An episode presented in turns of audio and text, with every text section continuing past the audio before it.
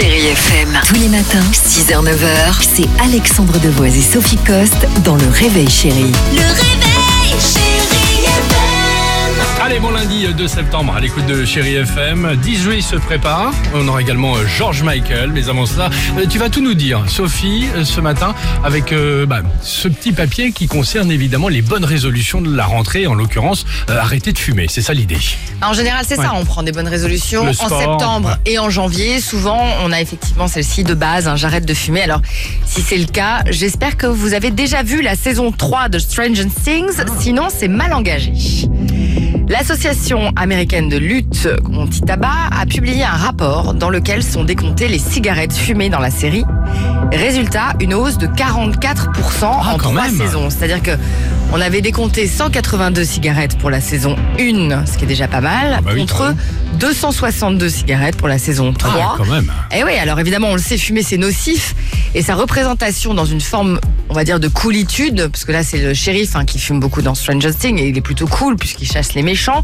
Ça peut influencer les plus jeunes. Les plus vieux aussi. Enfin, je sais pas, quand vous regardez une Ah bah série, oui, tu regardes, tu vois quelqu'un en train de fumer euh, à la fumer. télévision, t'as envie de fumer. c'est pavlovien, l'alcool, c'est le même process. Quand tu regardes Ouais. Dallas, t'as Ah, envie d'un bourbon direct.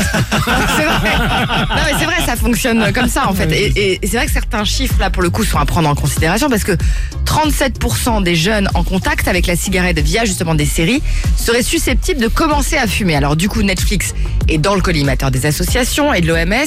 Walking Dead aussi et Orange is the New Black sont aussi dans le, dans viseur. Alors, réponse de Netflix.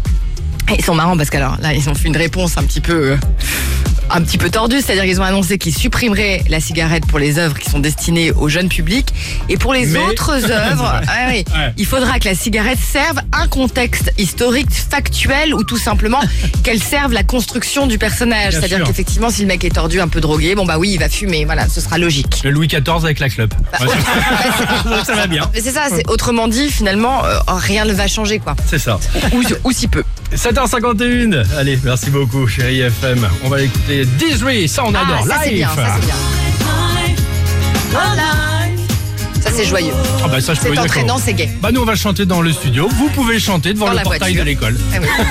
chérie FM, à tout de suite. Chérie FM. Tous les matins, 6h, 9h, c'est Alexandre Devoise et Sophie Coste dans Le Réveil Chérie. Le réveil, chérie